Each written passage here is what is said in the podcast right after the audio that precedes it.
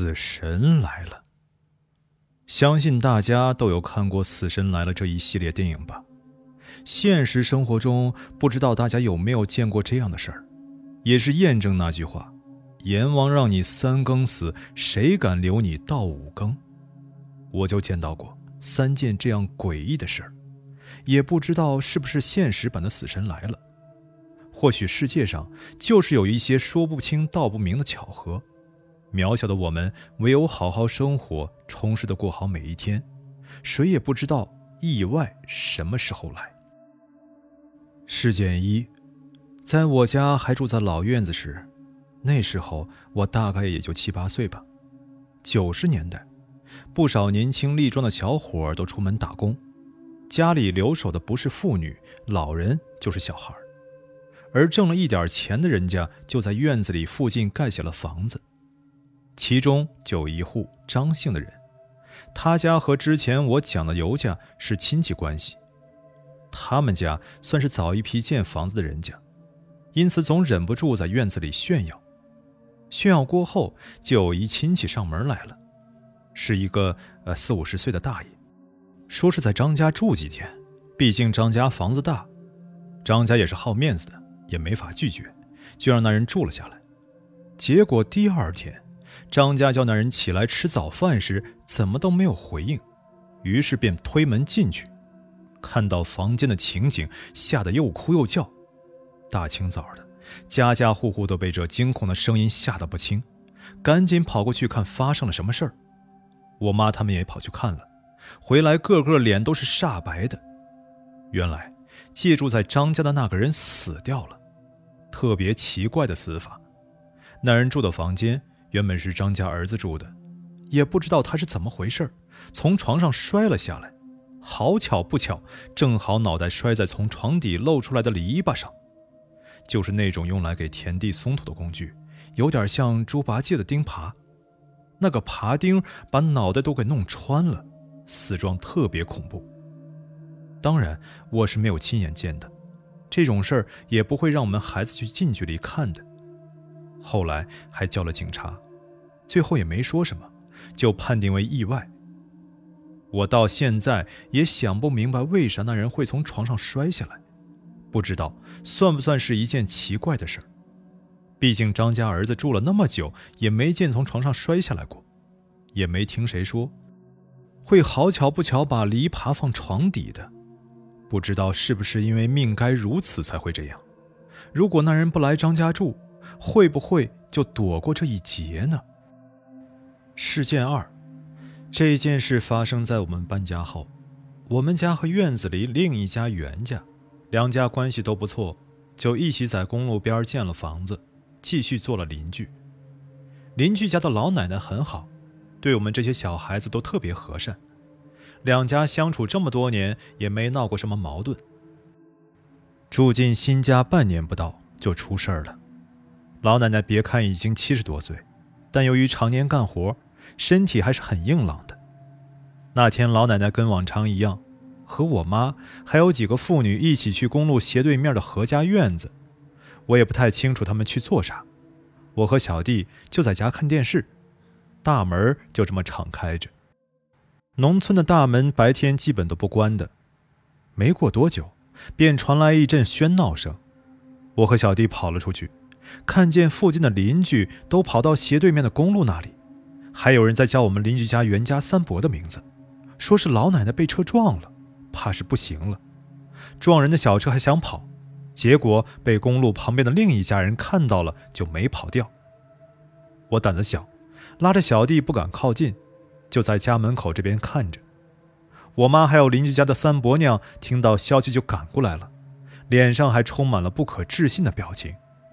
我妈不停地自责道：“早知道会发生这样的事儿，刚才我们就该拉住老奶奶的。”原来他们几个一起去何家院子那边是商量什么事儿的。本来过了马路，也爬过了小陡坡，眼见经过那条小路就要到何家院子大门了。老奶奶突然开口对我妈他们几个说：“她要回家拿钱。”几人都不明白她要拿钱做什么。三伯娘还问她拿钱给谁做什么。结果老奶奶莫名其妙地说：“有人找她要钱，再不给钱就来不及了。”说罢就转身往家赶。几人都云里雾里的，也没来得及上前拉住她。想想这么近也不会有什么事儿，便继续往何家院子走去。没想到不久，就有人跑来说：“老奶奶被车撞了。”他们才反应过来。我妈他们还常说：“是不是当时拉住老奶奶不让她回去，她就不会被车撞死呢？”事件三，这一件事是我妈告诉我的。那时我已经上初中了，好像是初三，也就是零六年六月份的时候。镇上初中实行的都是封闭式管理，一个星期才放两天假。那天如往常周五一样，我放假回到家，我妈就跟我说，山上那个哑巴的老婆昨天下午去池塘边洗衣服，就掉到池塘里了，直到晚上快十点才打捞上来，人已经死了。我妈还特地去打听了一下，之所以这么在意这个哑巴的老婆。还是因为小时候我差点就被我爷爷抱给那对哑巴夫妻养了。我妈打听到的事儿也是让我感到好诧异。那个时候，农村不少人都在门口搭了洗衣服的台子，方便洗衣服。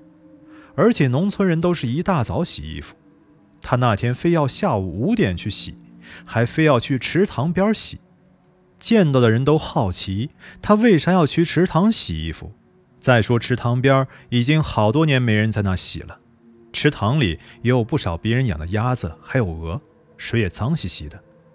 哑巴老婆并不是哑巴，只是脑子有点不太灵光而已，导致话也说的不是很利索，会不少肢体语言，平时也能和大家基本交流，偏偏那天非要坚持去池塘边洗衣服。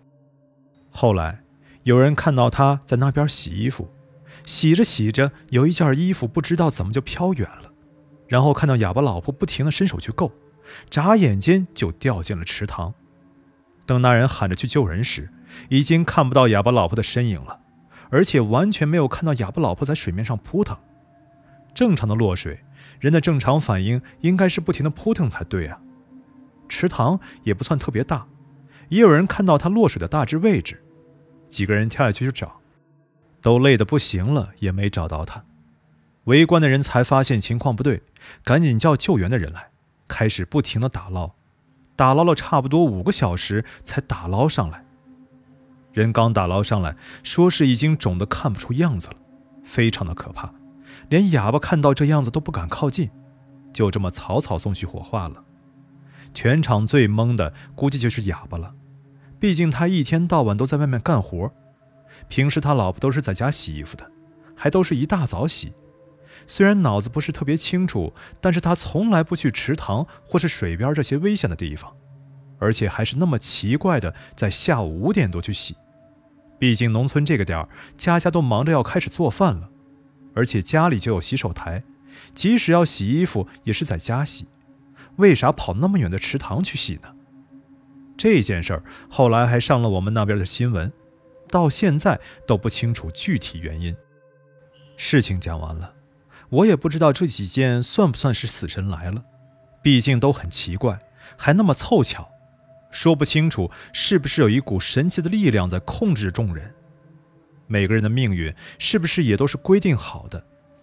每人都只能按照自己的轨迹运行呢？想想也挺不可思议的。这个世界充满了各种未知的力量，我们人类是多么的渺小。唯有对这些未知力量怀有敬畏之心，努力过好每一天，让自己的人生不要留有遗憾。